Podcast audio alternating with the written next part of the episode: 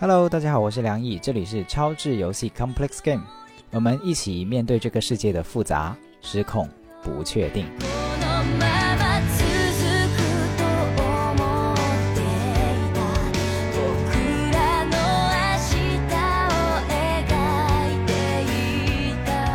啊，这期节目会谈一谈高考的作文哦。两个原因，第一个刚好这期节目录制的时候是高考周，啊，那首先也是祝愿正在高考的各位考生啊，能够考出自己的风格，考出自己的水平哈，呃，如愿的能够上到自己心仪的大学，先送出这个祝福。呃，听友里面我也有听到说有。自己的弟弟妹妹啊，或者说甚至就自己正在参加高考，那希望呃超值游戏这档节目能给你加持哈，或者说能做你的锦鲤哈，给你带来一些呃好的运气跟结果哈，都是我非常非常的乐见的。那这次的高考作文非常有意思哈，他选的是毛泽东在一九一七年写的《体育研究》里面的一个片段，我说的是全国卷哈，嗯。呃，对，因为啊，我在广东地区，然后广东地区用的是全国卷，嗯，然后第二个原因就是非常怀念哈，这个呃，尤其是昨天看到这个华南师范大学点评这个高考作文的老师哈，滕威老师啊，当年也是我在念大学的时候，就台上坐的是滕威老师哈，在给我们讲课啊，梦回当年的大学生活，勾起了很多的回忆啊，我也曾经有相当一段时间啊。不长哈的时间在做实习跟呃教书的时候，也是一个语文老师。我觉得语文是非常非常有意思的一个呃科目哈，嗯，可以说它是构成我们人格跟构成我们的思想世界一个很重要很重要。对于绝大部分的中国人来说，我们的精神世界其实是由是由我们的语文课开始的哈。所以这个高考作文也有非常重要的在中国。呃，近现代思想史上哈有一个很特殊的地位，就是他第一次会可以用一个高考作文题的方式去引发一些社会的舆论跟思潮，这个是很特别的，在中国的一个文化现象。所以，其实这次我们来谈高考作文，它同时也是参与进了一个全国性的舆论活动里面哈，每年一度的舆论盛典哈，今年特别有意思，嗯。然后我我第一个想说的问题是什么呢？就是呃，当这个高考作文题目出来以后啊，然后我就看到在朋友圈、在微博等等的有谈到有押题哦，为什么？因为呃，体育研究这个作文题目刚好跟呃，二零二零年佛山一模这个作文题目有点相撞，或者说非常的高度相关哈。这个二零二零年的佛山一模也选了。毛泽东的体育研究里面的一个句句段哈，然后去作为这个作文的题目。那首先我看到这种现象的时候呢，我是不太待见的。坦白讲，我心里面不太舒服。为什么？我觉得很讽刺哈，就是呃，毛泽东在一九一九年去谈体育，去谈强身健体，而待会我们会再详细讲啊。他这篇体育研究里面讲了一个其实很重要的观点，就是。强身健体的目的，其实也同时包含了强健我们的思想，而这种强健思想，它包含了后面在整个时代氛围里面很重要的一种革命精神，就是迎接挑战、迎接困难，透过锻炼去直面困难，去直面这些挑战。而押题这个动作呢？就显得非常的格格不入哈，跟这个观点或者说跟这个风格，它包含了用现代的话来说叫什么？这就叫油腻哈，它是一个非常油腻的行为，就是我去押题，我去想到底我有没有猜中，有没有提前的去猜对你的出题的方向，或者说甚至是押对了题，而不是一个什么心态，就是如果毛泽东去考这个高考，他的心态绝对不会是押题，对吧？就是体育之研究这篇文章的精神也绝对不会让大家去押题。而是说，我们准备好我们的身体，我们准备好我们的精神，然后不管你出的是什么题，我们都可以面对困难，不是一个押题的态度。所以，当我看到这些押题的信息的时候，其实我心里面不太舒服，然后我就忍不住出来说了两句，我就说什么叫做至强的身体却是至弱的精神，就是这种押题的行为，他辜负了毛泽东，也辜负了高考组，也辜负了考生。但我知道。押题呢，它背后可能有一种美好的东西是什么呢？就是希望自己更有把握，或者说希望我们所爱的人他能够容易一点哈，去去得到一个好的结果。我们能理解这种这种美好的背后的祝愿，但是同样的，如果你真的是祝福你的孩子，或者说你祝福你自己去考好一个高考的话，把高考看作一个人生的重要的历练的话，那么押题其实是贬低这个历练的嘛？或者说押题是为这个征程，就是让它降了一个档次哈，让它失去了它本来的颜色，而这是非常遗憾的。而且很有意思的事情是，如果你真的照着押题的思路去想，就是我看到那个题目哈，我就带入这个考生的语境，我就在想，如果我是一个佛山的考生，我看到了今年的高考作文题目，然后我就想，哎，天哪，太好了！我二零二零年佛山一模的时候刚好写过，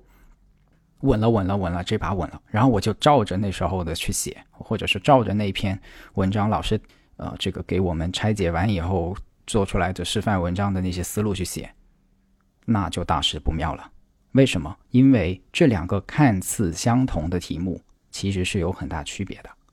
啊，佛山一模的那个题目，它是讲有一个具体的场景啊，有个小李同学，什么身高一米七，却只有九十斤啊。然后看了毛泽东这个材料，你觉得很有感觉，然后你就毛泽东的这篇体育研究的选段。去尝试怎么劝说小李同学改变对身体锻炼的看法，哈，写一封劝他的信，哈，是这么一个角度。所以他整个的呃写作角度跟利益的偏向，其实是一个强身健体、改善精气神儿，呃，而且是劝说的这么一个角度。而这次二零二一的全国卷高考选的那个体育研究的选段，有一点点不一样。他非常的思辨，他讲的那个选段里面讲的是，如果你觉得自己天生强大，然后就不去做锻炼了，或者说就就这么仗着自己身体强壮的话，那你可能也会变成一个弱者。而如果一个身体不那么强壮的人，甚至是有先天的各种顾及的人，透过锻炼，你也是可以变得强大的，也有可能在精神上变得强大，反而更强大。他他讲的是一个思辨的事情啊，强弱无定式，它包含了非常强的思辨，甚至你延伸一点去讨论，你可以去讨论我们的社会是怎么看待强者，怎么看待弱者，怎么呃照顾弱者，或或者是本来以为的弱者，怎么样换一个角度去理解它的强大以及可可以发展的部分，它其实包含了非常多的思辨跟发展性的讨论。所以，如果你细细的去看，这是完全不同的两个题目啊，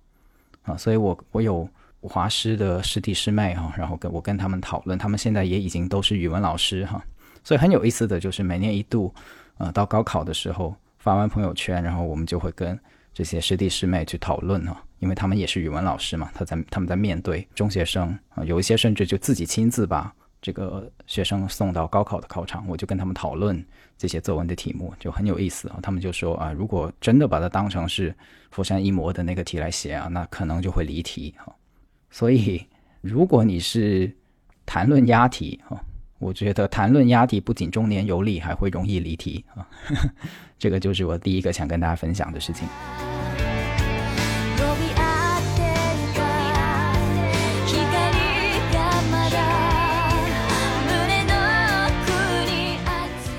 那第二个我想跟大家分享的事情是，毛泽东在一九一七年去谈论体育。就是如果我们放大一点来看，我们不仅看呃今年的高考题，我们连带把体育研究这篇文章也看完。啊，这篇文章很长啊，它是文言文，然后文言文写到六千多字呢，基本上就是一篇论文了哈。然后整个的刊登在一九一七年的《新青年》。所以你你你想一下，就是现在哈，哪怕放在今天，你到街上去买一本杂志哈，这个《新周刊》也好，或者是《南都周刊》也好，你打开里面一篇文章要写到六千多字哈，这无论怎么样说，这都是一个长篇巨制哈。那那就更不要说在一九一七年《新青年》这个油墨印刷的那个那个年代啊，你打开你会发现它是竖版排版的。有写到六千字啊，这直接就是一本小册子，你可以这么说，就是直接《新青年》的编辑在编一本杂志，但是他们竟然决定直接印发一本小册子，哈，可以独立成册的小册子，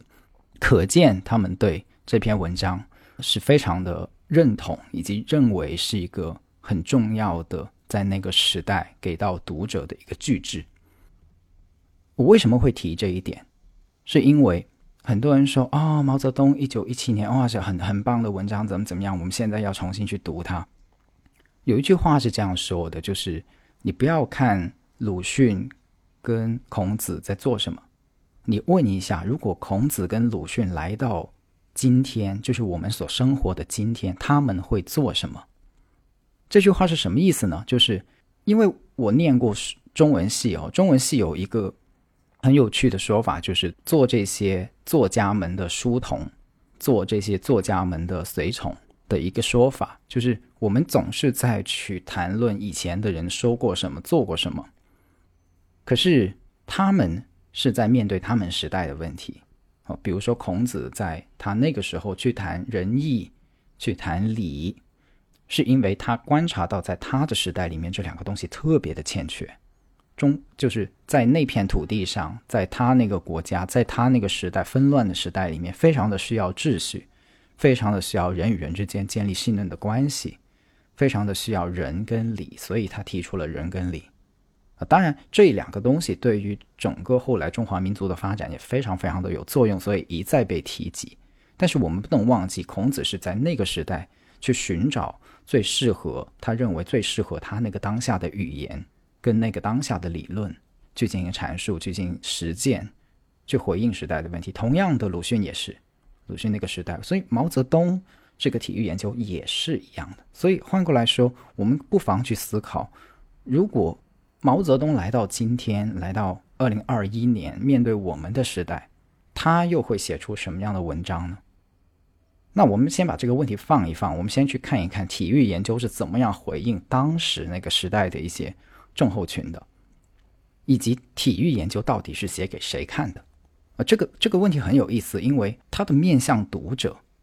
其实哈，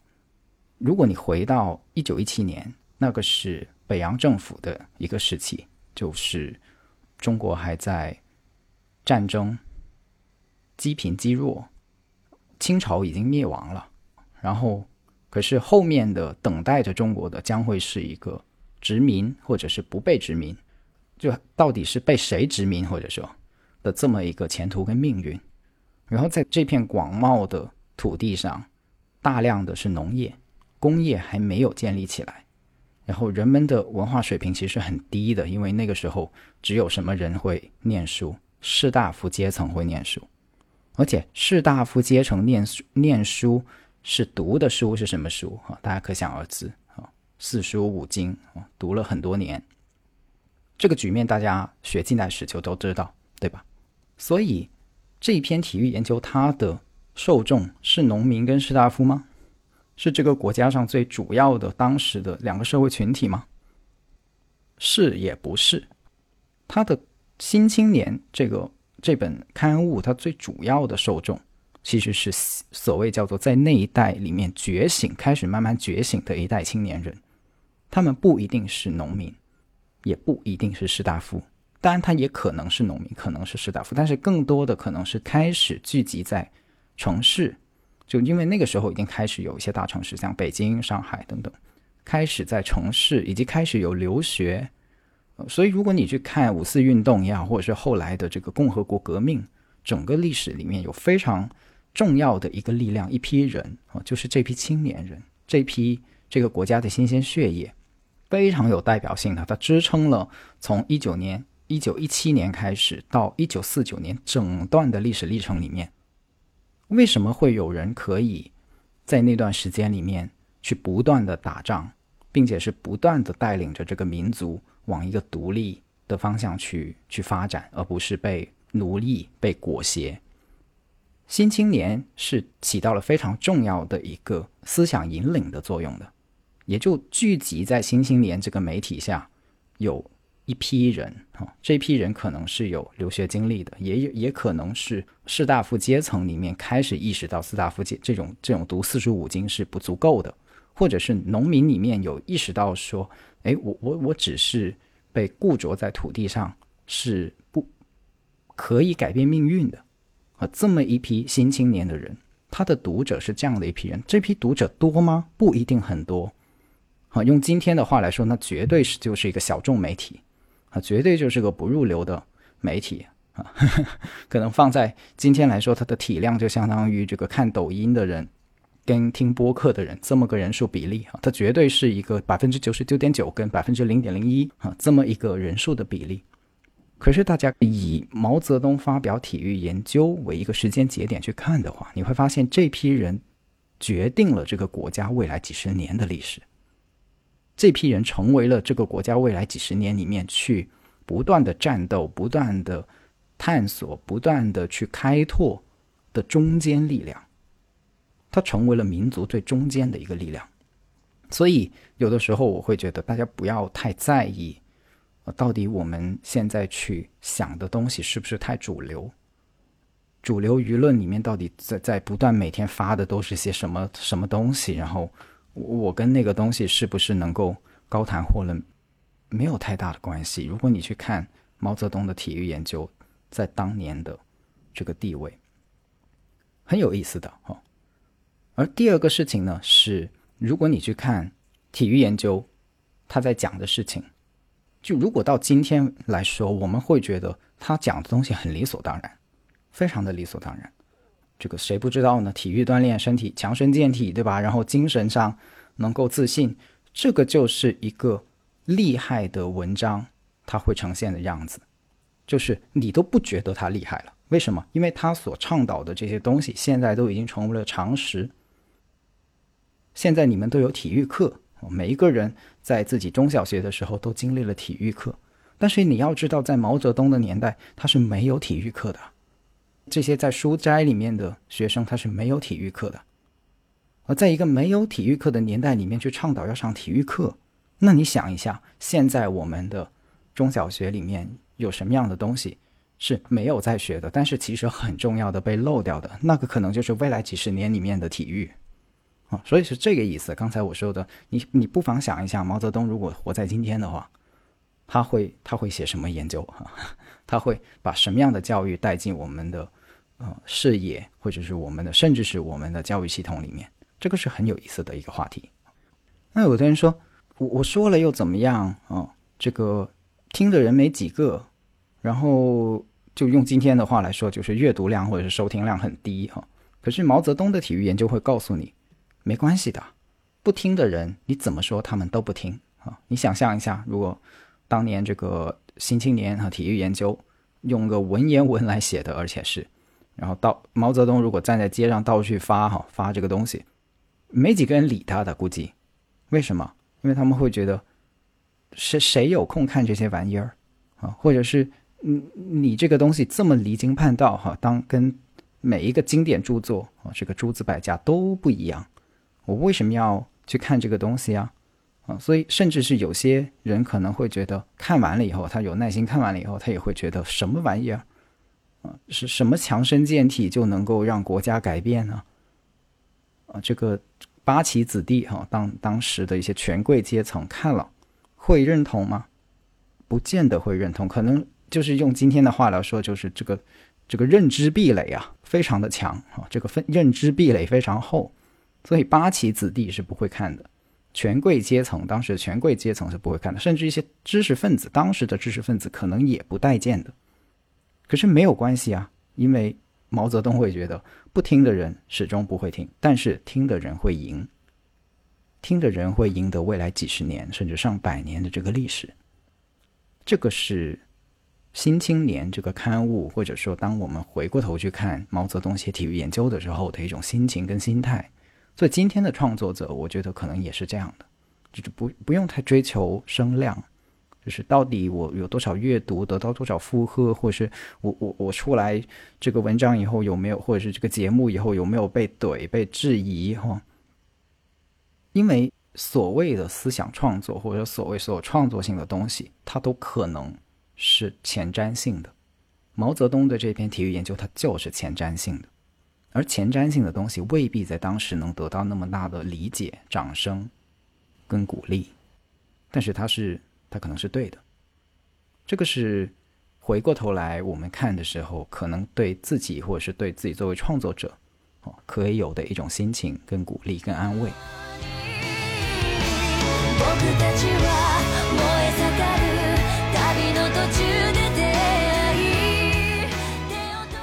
然后第三个事情是分享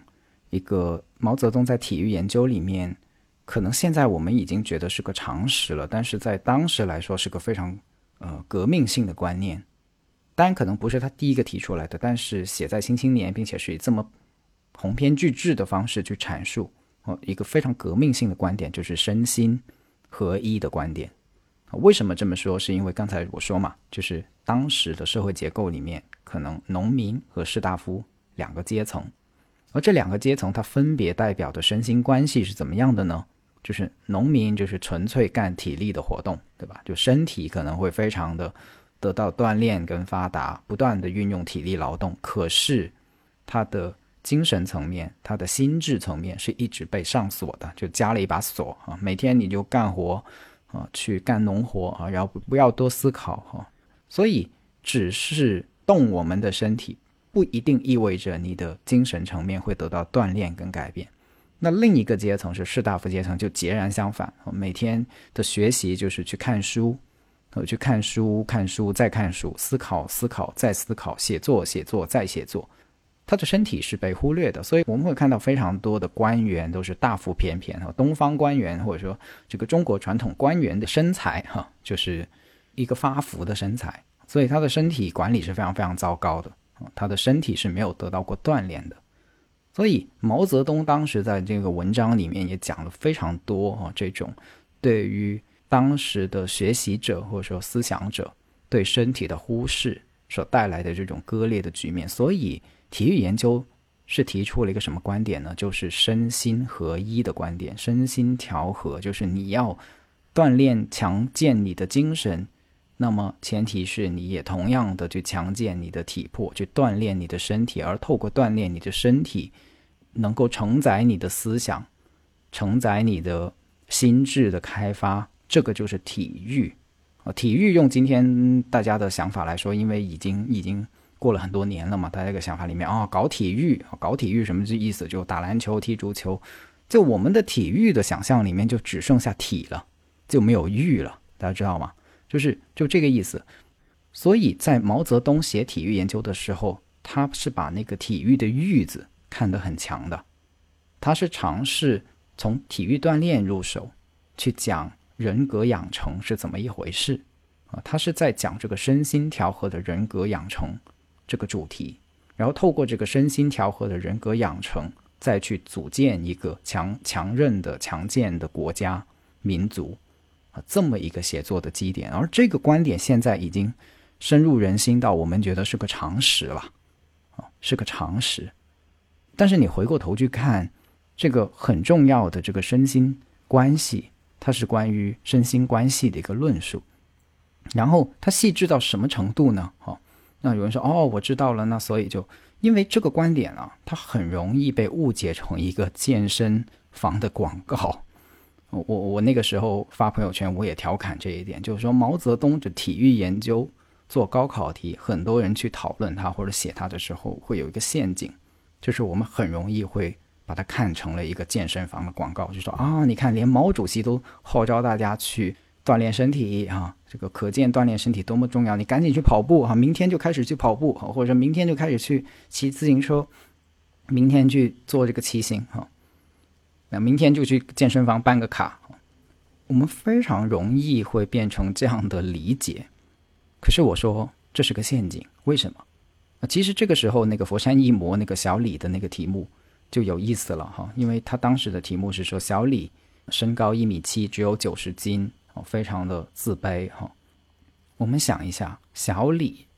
在二零二一年身高一米七，体重九十斤，就是四十五公斤。他感到自卑，真的是因为身体没锻炼这件事情吗？不是。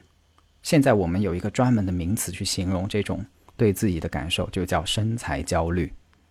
他是因为身材焦虑，而身材焦虑在我们的时代是有一个体系去变成这样的？那首先就是一个评判的体系嘛，就是对一个男孩子应该长成什么样，一个女孩子应该长成什么样的身材，有一个社会的描画哈，就是什么样的形状包括哪里要长肉，哪里不要长肉，啊，哪里可以有脂肪，哪里不能有脂肪，啊，这个到底是梨形还是什么形哈？我们发明了非常多的概念，非常多的词语，非常多的话语。去让一个现代人在二零二一年会对自己的身体产生羞耻感，会对自己的身体产生焦虑。所谓的变美，所谓的变得美丽跟自信，在我们的时代，它不纯粹是一个心智层面那么自由的事情。就是我们以为它是自由的，但实际上这个自由是非常在枷锁之中的。就是健身房宣传的那种，只要你变强壮了，然后你就变得很自信了。就如果你。你细细去去问那些在练自己身体某个部分肌肉的人，到底是他他在想的是自由，还是他在想的是我这我这么练了以后，别人对我的评价改变了，而我所带来的那个自由感，或者叫做说自我认同感，是透过别人的赞美、别人的欣赏来去达成自我的这种认可，而这种自我认可是非常危险，也是非常的悬空的，或者说非常的依赖的。他依赖于别人的评价，他依赖于别人的眼光，他甚至只依赖于别人的一个主观的臆断，一句话啊。所以有的时候，有些人啊，尤其是一些留学生，到了国外留学的时候，很多时候就突然间坦然了，因为因为他在国内哈，这个比如像这个男生啊，身高一米七，就九十斤啊，他被嘲笑；也有的人是身高一米七啊，这个九十公斤，然后被嘲笑，然后他到了。这个美国或者到了欧洲的某个国家留学，他就释怀了，因为满大街都是这个所谓在中中国被认为身材不正常的这些人在大街上走着，他就没有那么大的压力了。所以在我们的时代，锻炼身体跟毛泽东的时代非常的不一样，它是带有一个强烈的身体焦虑在里面的。所以，如果你只是又重新的把毛泽东那个话。拿出来，然后说啊，不管怎么样，大家就去锻炼身体吧，哈，那很容易变成一个健身房的广告。我并不是说做健身房不好哈，这个我有些朋友也每天健身锻炼，但是我们得知道这个结构，得知道这个资本的逻辑，得知道这个里面的权利对我们身体的规训啊。如果说的学术一点的话，这就是。就是权力对身体的规训。那如果你不打破这种权力对身体的规训的话，你谈不上精神自由，你也谈不上真正意义上的身体解放。而很有意思的事情是，毛泽东在体育研究 那篇文章里面是竟然是有写到这个部分的。他说：“教者发令，学者强硬，呃，强行的应对的那个强硬，身顺而心为，精神受无量之痛苦。”精神苦而身亦苦矣，非常非常清晰的，他就意思就是说，如果身体锻炼这个事情，就是教你的那个人去发号司令，然后呢，你作为学的那个人呢，你也是非常的违心的去应付着，啊，只是屈从于这种命令，屈从于这种训练，那么你的精神是非常的痛苦的，那么你在这种精神痛苦。又违心的状态下去锻炼，那那么你的身体也会很痛苦啊，所以身体跟心理都受到双重的压迫跟痛苦。所以他说：“盖依体操之中，未有不冒瘁神伤者也。”啊，他就说，他就观察到说，如果是用这样的方式来锻炼身体的那些人啊，他练完以后都是如丧考妣啊，脸色会非常的像这个刚刚死完亲人那样那样子一种脸色。是非常可悲的，啊，所以毛泽东的体育院就不是健身房的广告，他说的是你的自觉锻炼，你的自发性的去对自己的精神跟身体进行强韧、进行解放的一种练习，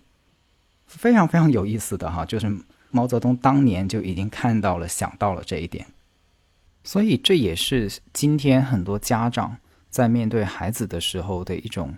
呃，困惑就是，哎，为什么今天的孩子都不愿意去运动哈？嗯，是不是太懒了哈？被这个手机啊、游戏机啊等等啊都抓住了注意力哈？我觉得家长在思考这些问题的时候，也可以多问问看自己啊，想想看自己在想什么，或者或者你就更能够理解孩子的世界哈，因为你的世界其实也是这样的。你看现在很多大人也是每天拿着手机，啊，被绑在一个通讯器上面，或者是绑在这些流媒体、绑在这些社交媒体上面。但同时，当大家想锻炼的时候，面对的却是这些身体焦虑，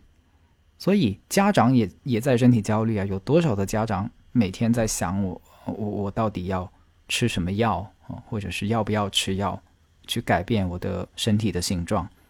然后，如果如果你能理解这个的话，你其实也能理解，在孩子的世界里面，其实也是这样的也充满了对这种身体的评判偏见。他们的压力来源绝不仅仅是老师有没有给我安排体育课，我有没有时间去锻炼。每一个所谓叫做不懒不运动、很懒惰的孩子背后。其实都包含了这种对身体的这种权利，对身体的这种凝视，或者说对身体的这种评判所组织起来的一个文化啊。如果你去学校观察一下，你就知道了。就是那个胖的同学哈，我们小时候我们会经历过，就是那个非常胖的同学，当他去跑步的时候，他不过是跑了两步，然后很多同学就会哄堂大笑哈。他一边跑，其他同学一边笑。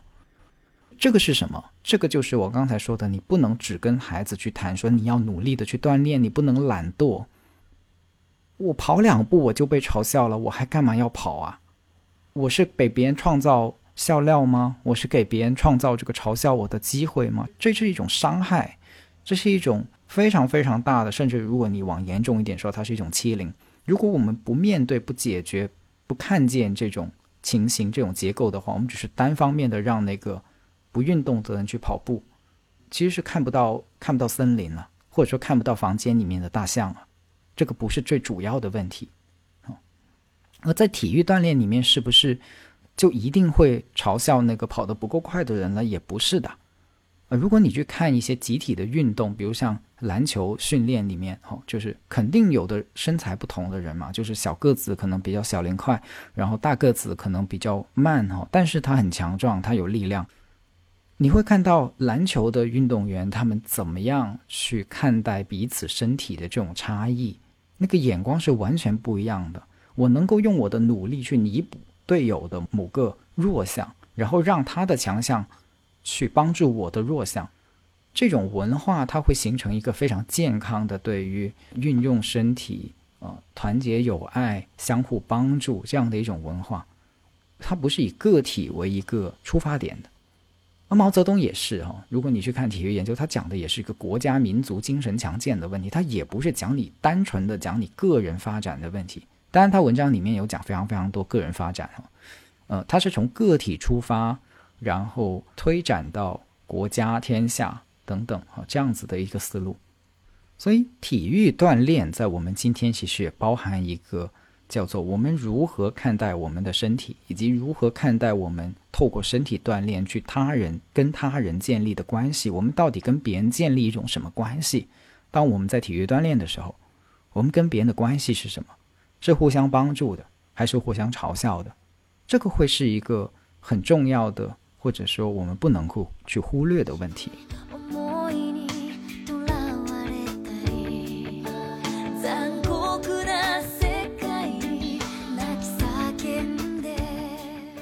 那最后呢，我还想分享一个，因为最近呃，我我我是一个很喜欢篮球的人哈，然后最近 NBA 在打季后赛，然后这个我喜欢的球队啊，这个篮网，然后跟雄鹿队，然后在打了第一场，然后就看到里面篮网队有一个球员叫格里芬哈，他做出了一个很奋力的扑救，就是如果有人看过《灌篮高手》，就是樱木花道在。呃，某一场里面有一个鱼跃扑救哈，就整个人飞起来，然后在空中一百八十度就是平平直的飞出去哈，呃，整个人悬空了这样的一种鱼跃扑救哈。那格里芬就在篮网对雄鹿的第一场做出了这种鱼跃扑救。我觉得格里芬的整个系列赛里面的表现哦，真的是让我非常非常的感动，然后也能部分的回应到我们今天这个身体锻炼的这个主题哈。这个毛泽东说。这个锻炼是能够改善身体的，而只要你愿意去练习，其实有些东西是可以改变，哪怕你的起点很低，都是可以改变的。格里芬就是一个很有趣的案例呃，为什么会谈格里芬？是，嗯，他是个老将了。现在哦，在篮球的领域里面，他是个老将，他已经不太能跳起来。但是他年轻的时候可是飞天遁地啊！这个在 NBA 里面，这个暴力扣篮的这个代表人物。早年的时候，他随便就在快船哈选他，他做状元的时候，第一个赛季就直接哈能够空接暴扣，然后直接隔着一个对方的中锋把球摁进去，非常非常暴力美学的一个代表人物，嗯，然后所以他是身体强健的一个代表来的，就他天赋异品啊，从这个角度来讲。可是随着年龄的增长啊，这个篮球运动员啊，或者是各种各样的消耗、伤病等等。他的身体是在走下坡路的，他的弹跳等等都在走下坡路，但是他练习了很多的技巧，啊，包括运球的技巧，包括组织策应的技巧，还包括他的投射啊，他的三分球后来也开发出来，他的中投三分球等等全部都开发出来了。所以慢慢的，在他职业生涯的晚期，他变成了一个很好的策应型的内线啊，他变成了一个能够投三分球球的空间型的内线。然后所以到了篮网以后。我看着他在对雄鹿的第一场里面啊，透过这种非常拼搏的精神，然后就抢了很多的地板球，然后也投进了很多的三分球，然后一举的就奠定了整个系列赛里面篮网的这个精神基调，以及整个呃这一场胜利的一个有有人说这场胜利就是格里芬给拼下来的，我非常非常同意，而且是在逆境中拼下来的，就开场。不到几十秒，然后这个篮网的这个当家球星之一啊，这个詹姆斯哈登就伤退了，然后所以突然间所有的部署可能都被打乱了，然后这个时候挺身而出的是格里芬啊，所以这场球看得我非常非常的感动啊，也是这期节目里面呃很有趣的一个案例，就是他回应了毛泽东那句话，就是哪怕你是呃有起点低的地方，但是透过你的练习。你也是可以变得强健的。那如果你原来很强壮的地方，你不去管它，我随意的挥霍，那么它也可能变成至弱，也会变成一个呃弱点。所以，哪怕那么强壮、那么飞天遁地的篮球运动员，天之骄子一样的天才一样的，可上九天揽月一样的，呃，格里芬也低下身来，去在地板上打滚，去抢一个地板球。那份努力，以及他，你想一下，他是很难，就很多的，呃，力量很强的人，其实他很难练投篮的，啊，因为你的肌肉力量已经非常非常的发达，所以你投篮可能会会很不容易去投得准，但是他练出来了，所以这是千锤百炼的锻炼的一个结果，也是他去回应到底自己作为这样的一个身材，呃，有的人经常嘲笑格里芬啊，说他小短手和霸王龙啊。说他霸王龙就霸王龙的那个前爪是很短的嘛，就经常说格里芬这个手短这个事儿拿来说事儿。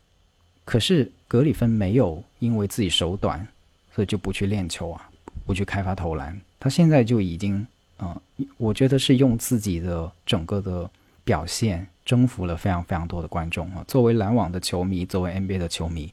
啊，看到格里芬真的非常的感动，也非常的开心啊，就是。榜样啊，真的是 有一句话，就是好的好的明星会成为你的生活的楷模跟榜样。所以这一期就谈了很多关于体育啊，关于呃毛泽东那个时代，以及关于现在当下啊怎么怎么看待体育这件事情。然后也非常欢迎大家在评论区啊呃讲一些你的看法，或者是讲一些，甚至你可以把你的高考作文给贴到我们的评论区里面啊，非常欢迎。然后也呃非常欢迎，如果是听这期节目的我以前的呃学生或者是师弟师妹啊，然后你们一起参与进这个话题里面。每年一度啊，这个中国的舆论盛宴，也是我们思想交流的一个很好的渠道跟方式。然后所以